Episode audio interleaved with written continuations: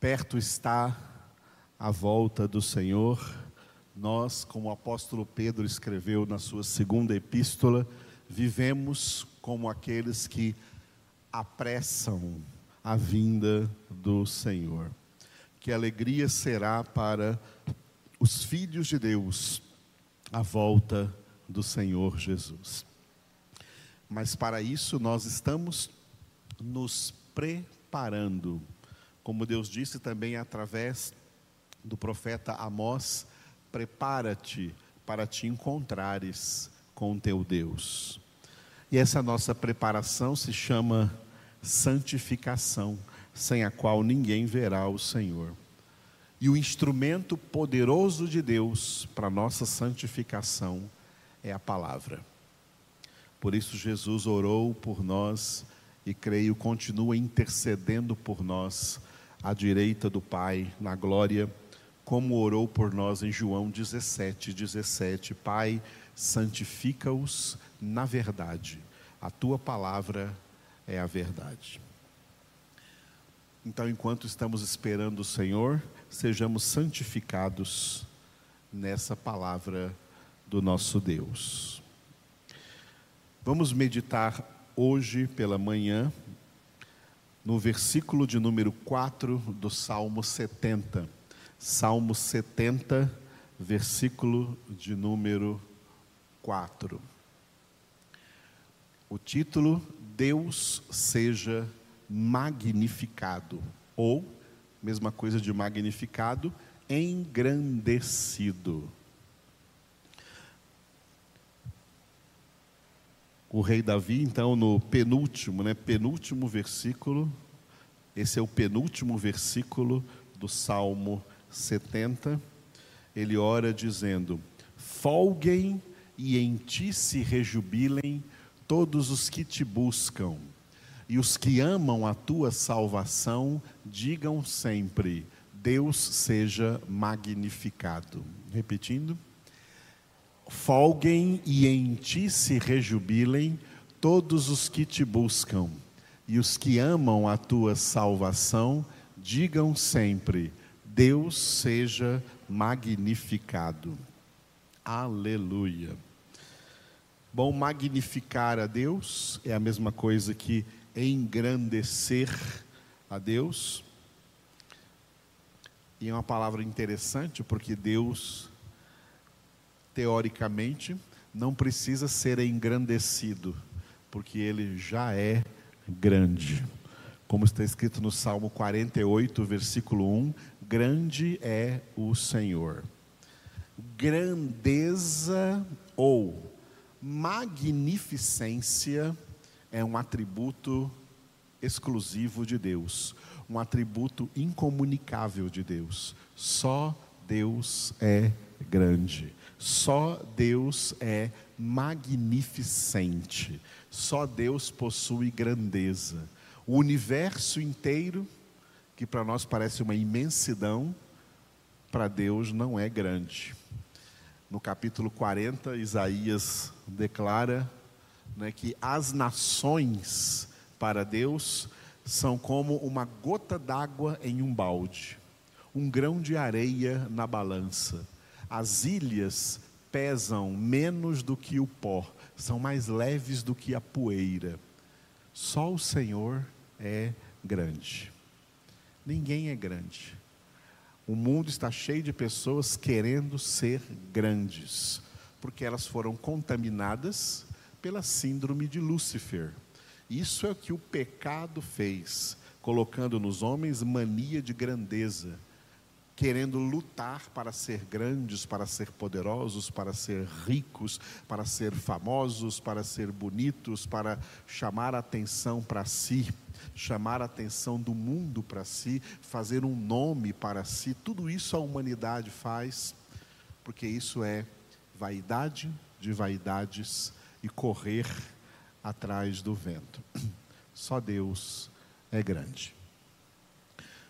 Muito bem, nesse texto, então nós temos parte A e parte B, e a parte A, o título é Os que te buscam. Folguem e em ti se rejubilem todos os que te buscam. Repetindo, folguem e em ti se rejubilem todos os que te buscam. Ou seja, aqueles que não buscam, mas deixaram de buscar todas essas coisas que eu falei agora, que a, que a humanidade busca, deixaram de buscar grandeza para si mesmo e buscam apenas o Senhor. Folguem, quer dizer, alegrem-se, se rejubilem, porque estão exatamente dentro do propósito de Deus para a nossa criação. Propósito descrito pelo apóstolo Paulo quando ele pregou em Atenas e ficou registrado em Atos capítulo 17, versículos 26 e 27, onde ele diz que Deus é aquele que de um só fez toda a raça humana para habitar sobre toda a face da terra, havendo fixado os tempos previamente estabelecidos e os limites da sua habitação, para buscarem a Deus, se porventura tateando o possam achar, bem que não está longe de cada um de nós. Repetindo, de um só fez toda a raça humana para habitar sobre toda a face da terra, havendo fixado os tempos previamente estabelecidos e os limites da sua habitação, para buscarem a Deus, se porventura tateando o possam achar, bem que não está longe de cada um de nós. Enquanto existe uma ala científica ateísta e incrédula no Deus Todo-Poderoso, buscando qual é a origem do universo, qual é a origem do homem, qual o propósito da existência do homem, nós, filhos de Deus, já sabemos a origem do universo, a origem do homem e o propósito pelo qual a humanidade existe. Esse texto do apóstolo Paulo é tão interessante que ele pode ser analisado parte por parte. Primeiro, ele começa dizendo: isso é fé cristã, fé bíblica, e fé é convicção, certeza, porque esta é a verdade. Da onde surgiu a raça humana? Deus fez toda a raça humana a partir de um, um protótipo, o primeiro homem. De um só fez toda a raça humana. Para quê? Para habitar sobre toda a face da terra. Por isso, quando Deus criou o homem, disse o homem e a mulher disse: multiplicai-vos, enchei a terra e dominai-a, para habitar sobre toda a face da terra. E o que, que Deus fez? Deus fixou para cada homem e para toda a humanidade, Deus fixou tempos previamente estabelecidos. Deus é o Senhor do tempo. Deus é o Senhor dos milênios, o Senhor dos séculos, o Senhor das décadas. Ele estabeleceu tempos, inclusive o tempo de vida de cada um, como está escrito no Salmo 139. Cada dia da minha vida, disse Davi, está escrito e determinado no teu livro, antes que um só deles existisse. Deus estabeleceu esses tempos previamente. E também estabeleceu os limites da habitação humana. Nós vivemos agora em tempos em que os homens, depois de estragarem tanto o planeta Terra, estão procurando outro planeta por aí onde habitar, querendo fazer alguma colônia espacial, ou na Lua, ou em Marte, ou em algum outro planeta por aí afora. Essa é a orientação, às vezes, de cientistas e de intelectuais né, bem famosos por aí, que o planeta Terra está em total decadência. Né? Mas, para qualquer lugar que a humanidade tente se deslocar do planeta, tem que levar recursos do planeta, tem que terraformar esses lugares, colocar ali o oxigênio da terra, as plantas da terra, a água da terra, as coisas da terra, porque não acha em outro lugar. Por quê? Aqui está a resposta. Porque Deus estabeleceu os limites da habitação da humanidade e a humanidade não consegue viver fora dos limites estabelecidos por Deus. Agora, o mais importante, o propósito principal pelo qual Deus criou toda a raça humana para buscarem a Deus. Para buscarem a Deus.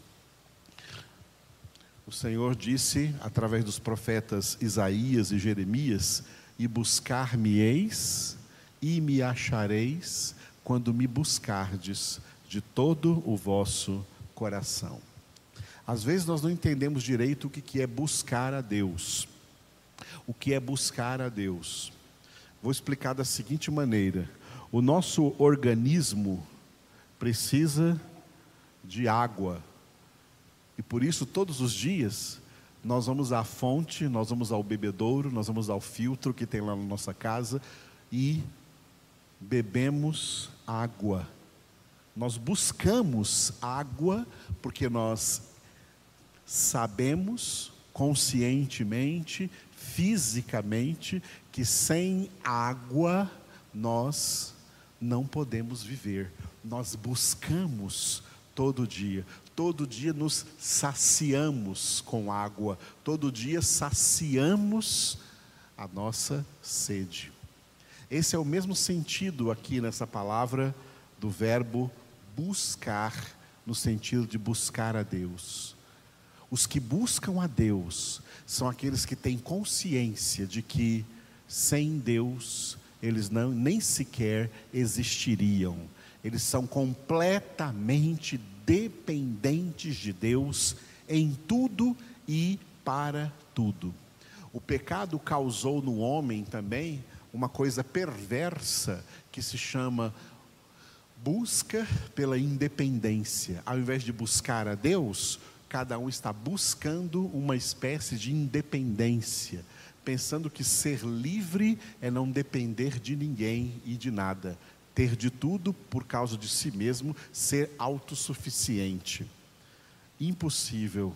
O homem é um ser completamente dependente e, sobretudo, dependente de Deus. Os que buscam a Deus reconhecem que são dependentes de Deus. Que nós possamos usar mais este ano de 2021, buscando a Deus de todo o nosso coração. A parte B do versículo do Salmo 70, versículo 4 é: Os que amam a tua salvação. E os que amam a tua salvação, digam sempre: Deus seja magnificado. Repetindo e os que amam a tua salvação, digam sempre: Deus seja magnificado. O que é amar a salvação? Amar a salvação é amar Jesus. Jesus é a nossa salvação. Tem uma pergunta que Jesus fez ao apóstolo Pedro que sempre me chama a atenção quando Jesus perguntou ao apóstolo Pedro em João capítulo 21: Tu me amas mais do que esses outros aí, teus companheiros aí, meus apóstolos também? Tu me amas mais do que eles? E sobre amar Jesus, Jesus disse em João 14, 23: Respondeu Jesus: Se alguém me ama, guardará a minha palavra, e meu Pai o amará e viremos para ele e faremos nele morada. Repetindo. Respondeu Jesus: Se alguém me ama, guardará a minha palavra, e meu Pai o amará, e viremos para ele e faremos nele morada. Aleluia. O que Jesus está dizendo nesse versículo? A prova que alguém me ama, ou a prova que alguém ama a salvação de Deus é que guarda a palavra. é que ama a palavra. É que, como diz no Salmo número 1, tem o seu prazer na palavra do Senhor e, movidos por este prazer, nela meditam de dia e de noite. Os que amam amar Jesus, amar a salvação, é amar a palavra, porque Jesus é a palavra, o Verbo de Deus. Por isso que a palavra de Deus é viva e eficaz. Porque é viva, porque é uma pessoa viva, é o próprio Jesus. Amar Jesus é amar a palavra de Deus. Uma vez encontrei um rapaz crente e ele conversando com ele falou para mim um absurdo. Ele disse assim: "Olha, eu amo muito Jesus, mas eu odeio Bíblia. Eu não suporto Bíblia. Eu não aguento Bíblia. Aí eu falei para ele: Olha, meu querido, então o Jesus que você ama é falso. Porque o verdadeiro Jesus é o Verbo de Deus. O verdadeiro Jesus é a palavra de Deus. Amar Jesus é amar a palavra de Deus.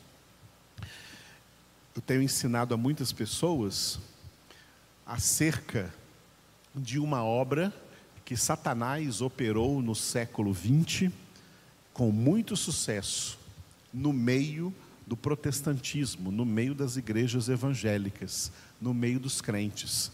Satanás conseguiu separar na cabeça dos crentes Jesus da palavra.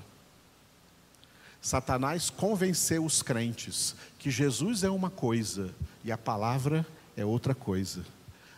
E é por isso que tem pessoas como esse que eu, como esse jovem que eu citei, que estão dizendo por aí que amam Jesus, mas não gostam de Bíblia, não gostam da palavra. Na década, até o início da década de 80, crente era conhecido como alguém que dominava as escrituras, conhecia a Bíblia. De lá para cá, isso foi acabando. Hoje, crentes estão entre os mais ignorantes de Bíblia, não conhecem Bíblia nem para salvar a própria vida, crentes que não leem mais Bíblia, eles são crentes ritualistas, crentes denominacionais, crentes supersticiosos, crentes de campanhas e de misticismos, mas de palavra não, de conhecimento de Bíblia não. E aí se tornaram um terreno fértil para as heresias, que são, é claro, interpretações errôneas da Bíblia que eles escutam por aí de falsos mestres, falsos pregadores, falsos pastores, falsos bispos, falsos apóstolos e dão moral para essas pessoas e acreditam no que elas dizem, porque não tem a sua base na palavra, não tem a sua base na verdade. Sabe o que significa? Não amam Jesus. E o Jesus que pretensamente amam, não é o verdadeiro. É por isso que Jesus disse que haveria muitos falsos cristos e enganariam a muitos. Falsos cristos é todo aquele Cristo, é todo aquele Jesus que não é a palavra. O verdadeiro Jesus é a palavra. Por isso ele disse: Quem me ama, guarda a minha palavra. Aleluia. Nós te louvamos, Senhor, porque tu és a palavra de Deus viva e eficaz. Palavra que traz salvação às nossas vidas. Só tu tens, como disse o apóstolo Pedro, só tu tens palavras de vida eterna e nós cremos e sabemos que tu és o Filho de Deus, o Filho do Deus vivo, a palavra de Deus viva e eficaz. Vem Espírito Santo de Deus com essa palavra, que é a tua espada, a espada do Espírito Santo, e penetra-nos profundamente, Senhor, até o ponto de dividir alma em espírito, juntas e medulas, e discernir os mais íntimos pensamentos, propósitos e intenções dos nossos corações. Lava-nos na tua palavra, ó Deus, purifica-nos na tua palavra. Como tu disseste, Jesus, vós estáis limpos pela palavra que eu vos tenho falado. Nós te glorificamos, Senhor, por essa tremenda verdade que nós, na nossa congregação, meditamos em cada congregação durante cada ano que o Senhor nos presenteia.